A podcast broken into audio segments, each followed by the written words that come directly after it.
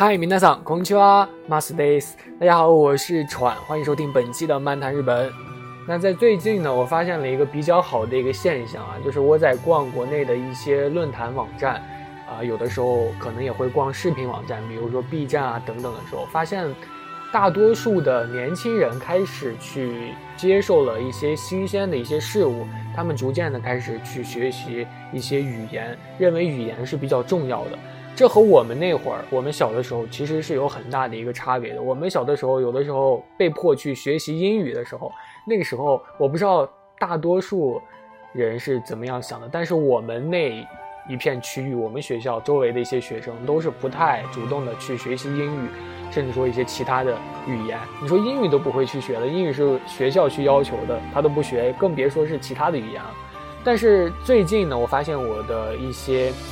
亲戚啊，就是我的比我小的一些晚辈，他们就开始非常非常主动的去学习一门语言，甚至说多门的语言，我就感觉确实挺好的。就现在的社会可能在不断的发展嘛，网络也在不断的越来越进步，他们可能会认识到很多的来自于其他国家的一些朋友啊，从网上就很容易交到这些朋友，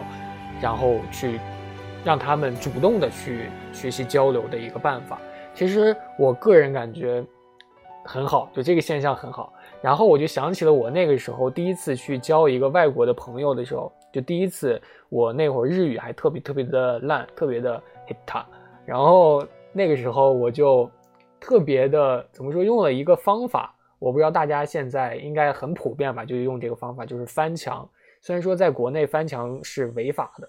是不是违法的我也不知道，反正就是没有一个主动的去浏览。外面的世界的一个途径，在以前是很难的，对吧？然后呢，那个时候可能就上网去自己去学习，然后就学到了很多有关于电脑的啊，或者说网络的一些技术上的一些知识。其实那会儿学习的知识，我感觉个人还比较有理解能力，因为放到现在很多的大人身上，可能他们现在也不是特别的懂，但是在小的时候自己可能学习能力就特别强，可能大多数小孩子都是这样子吧。然后就学会了，就是去浏览外面的世界，就下载了很多的，比如说推特啊，还有什么 ins 啊等等，就这些 Facebook 等等，就专门的，相当于去提前一步去熟知外面的一个世界。然后那个时候其实身边会这种操作的人还很少，大多数的同学还是沉浸在校内的课堂当中、校内的生活当中。然后我那会儿呢，可能就。已经和国外的朋友去联系上了，啊，最开始联系上的朋友就是一个日本的一个朋友，我是我们俩是在推特上去认识的，就加了一个好友。我起初就是转发了一个他的推特，然后去用我非常非常蹩脚的一个日语就发了一个意内，就觉得这个他发的这个推特内容很不错。其实那个时候我也不记得我能不能看懂那个内容了，反正我就是转发了。转发了之后，第二天我又登录了我的推特，上去之后发现，哎，人家就是给我的转发，然后回复了，然后就回复了一个笑脸，然后就很开心。我说，哎，这第这是我人生当中第一次和外国友人去进行一次交流，跨海跨世界，就是完全没有见面过，然后就交流了。然后那个时候就很高兴。那个时候我的日语真的就是完全没有等级，可能连 N 五都不到，就完全只是会一种非常非常普通的一一些应答，比如说什么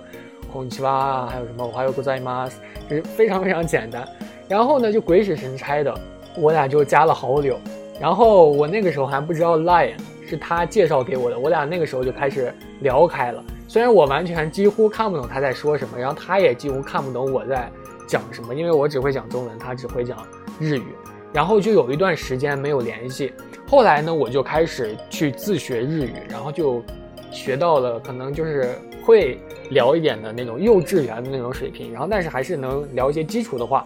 后来呢，我就知道了他的 Lion，然后我也知道了这个 Lion 原来就是相当于咱们现在的一个微信嘛，然后就开始用 Lion，Lion 聊天就比较容易了嘛。但是后来有一段时间就发现 Lion 呢，它怎么说就是被封禁了，被国内封禁，就是如果你翻墙，你也没办法去使用这个 Lion，然后就很苦恼。后来就一直用这个推特去聊天，然后就是用我那种非常非常差的日语。然后就用我自己尽可能我会的所有的会的语法去跟他聊，比如说问他的名字啊，问年龄啊，问干什么的啊，就全用上了。然后当时非常非常令我感动的就是，他也为我专门的去学习了一个中文的一些非常基础的一些用法。我当时非常非常的高兴。他的名字，他的姓呢叫叫做千寻。我当时就觉得很奇特，我说怎么叫做千寻呢？这样的一个名字。然后可能大家如果有在以前关注我的日常的一些动态更新动态的话，可能会见到，就是我有的时候可能会更新一些有关于千寻的一些知识，也不是知识吧，就是我俩互动的一些呃动态，然后就挺高兴的，就在非常非常早的以前，然后直到现在我们还联系的，就是我非常非常认真的去倾听他的话，他也非常非常认真的去倾听我的话，然后我就感觉特别特别的棒吧，就这种样子。虽然每次就是我和他的聊天，并不会及时的，就并不会每次都能及时的去进行回复，因为以前可能翻墙也是需要一定的技术，然后可能有的时候并不能每天都能翻墙，并不能每天都能上网。他呢，可能也是。虽然他能收到我的信息，他也能发出去，但是因为我可能并不能及时的收到，所以就会有存在这样的一个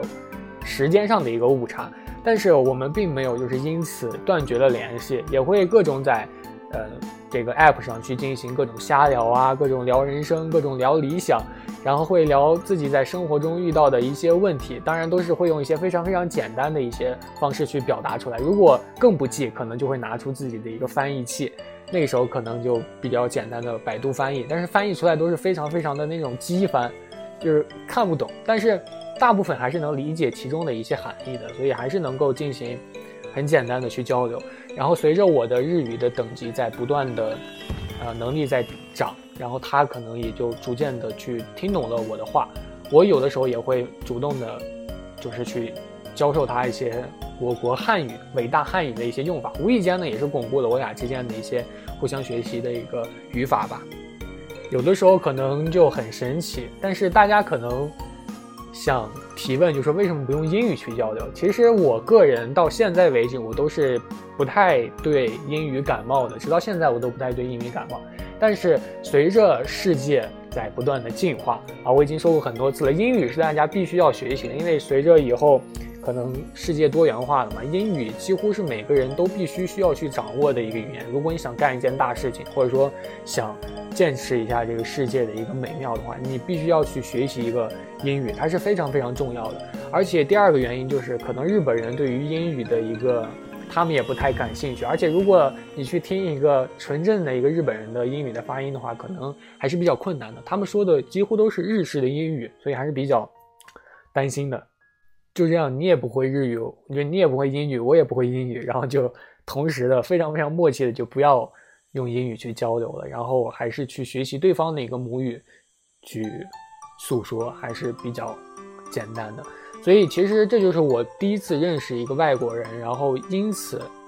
激起了我的一个学习兴趣的一个故事。其实从很早以前开始，几乎是从初中的时候开始吧，我就已经对日语或者说日本去感兴趣了。但是在初中的时候，我并没有去进行一个非常非常积极的一个系统的一个学习，直到高中吧，呃，高一高二的时候才开始可能慢慢的去接触。那个时候我还记得高中的时候，我收到了我们班内的一个男同学的一个书，我也是偶然就是从同桌的手里拿过来接过来，哎，发现了一个音译日语就这样的一个书，它里面呢并不是，并没有日语的一个五十音啊，它是用汉汉字。去给你音译的，相信很多人都用过音译，比如说学英语的时候用过音译。然后就前面是一个日语的单词，后面就是中文的音音译，然后就觉得挺有意思的啊。然后经常在中午他们放学回家的时候，我是住校嘛，我就会去教室，然后就从他的这个课桌上拿到这本书，然后就中午的时候就去看，就去读啊。虽然并不那会儿还不知道五十音图是什么。所以其实我学习日语的时机是比较晚的，我是从高中，可能说高二、高三才开始正统的去非常非常认真的去自学一个日语。其实还是比较怎么说呢，比较艰辛吧这样的一个历程。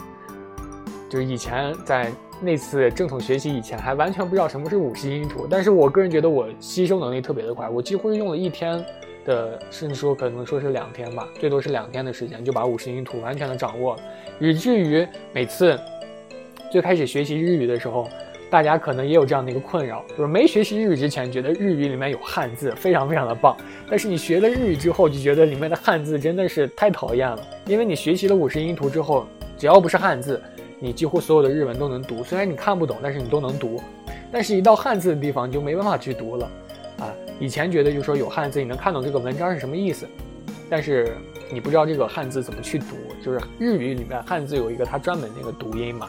所以就很难受，很难受。这样就是我最开始学习日语的一个历程。然后为什么能跟日本人去进行交流呢？其实最大的一个原因，我个人认为还是自己小的时候还是不太懂，初生牛犊不怕不怕虎，就是比较大胆，就一个字莽，就你非常非常勇敢的去和他们聊天啊。就是你先和他们说你是中国人，然后要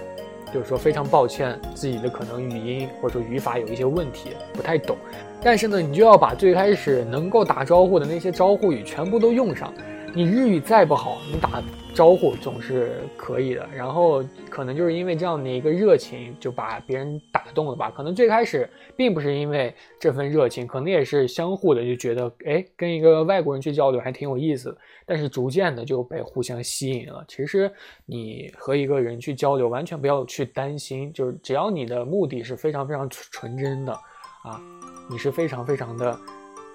正能量的，希望去和对方聊天的，你就像我这样去做啊！几乎每个人都是非常非常去愿意去教学一个初学者。你说，就算他再不懂，他的学习再差，他可能在本国是一个很差的一个人，但是最开始的最基本的一个语言，他还是会的，对吧？就比如说教小孩子一个东西，可能你教很多次都教不会，你就觉得很懊恼。但是教一句话，可能。他也是会说话的，教一句话还是很简单的。就是你如果教了一个人一句话，他一下就学会了，你也会感到很高兴。所以其实是很容易的啊，就交一个外国朋友其实很容易的。第二点就是你如果听不懂的话，你一定要主动去讲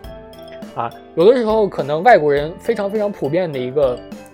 怪癖，也不是怪癖吧，就习惯吧。其实我国的国内人也有，我也有。就是你在说一句话的时候，或者说在聊天的时候，你的语速会逐渐的加快，就像我现在这样。我有的时候说话也会逐渐的加快，但是呢，这一点习惯是对很多外国人是不友好的，因为他们最开始学习语言都是跟着可能听这个录像、录音里面的一个东西，他们录音都是很慢的。然后你如果主动的去跟一个人说话，说的很快，而且用了一些流行语，他们根本就不会听懂，非常非常的正常。就像你最开始学习英语也一样，也是听不懂的。这个时候呢，你就可能。就跟他说一些，你说你说的慢一点啊，这个时候你就会觉得，哎，自己一下就都能听懂了。我最开始聊天的时候，可能也会别人说太快，我也会说慢点慢点，然后最后逐渐的从慢点变成了啊，ゆっくりおっしゃってもいいですか等等。 所以说，在你去请求别人的时候，或者说去询问一个人问题的时候，你的日语水平或者说你的语言水平也在不断的去增长。其实有关于。呃，说慢点啊，或者说一些基本的提问的一些话，其实这些话呢，对于他们本国人可能也是不经常会听到的。但是你这么一说，他们肯定也是知道是什么意思，然后也会逐渐的去适应的你的一个环境。所以，呃，其实有的时候还挺感谢这些非常非常好心的人的。就有的时候他们的一个热情会让你觉得，哎，你自己的努力是很值得的。第三点呢，就是大家一定要。去勤记笔记啊，就把自己不懂的一定要都记下来、写下来，看不懂呢，然后再去用一些翻译的一些软件啊。所以有的时候你交朋友的时候，呃，这些都是很重要的。其次呢，就是大家在想要去交一些外国友人的朋友的时候，一定要去注意礼貌问题，因为就其实对于教学一个陌生人，其实还是相对于来说还是比较困难的。就遇到这种人，其实还是很好，但是可能比较少啊，比较少，但是还是有的。因为世界上人这么多嘛，其实或多或少还是有的，一百个人里面有一个，你说这十六十亿人里面还有很多呢，对吧？所以其实还是有的，但是一定要注意自己的一个素质，或者说自己一定要去礼貌的去求学，因为自己毕竟是一个学生嘛，所以有的时候还一定要告诉对方，就是说如果有什么冒犯的地方，一定要让他们说出来，因为有的时候对于另一个国家而言，相对于。两个国家中间的习俗问题其实还是很大的，有的时候你做这件事情，可能对方就觉得在他们的国家里是很没有礼貌的，然后如果不说清楚的话，就一定会造成一个误会。OK，然后呢，其实，在国外生活其实还是有一些不好的地方的，就有的时候我经常会提，就是说日本人可能很很公平，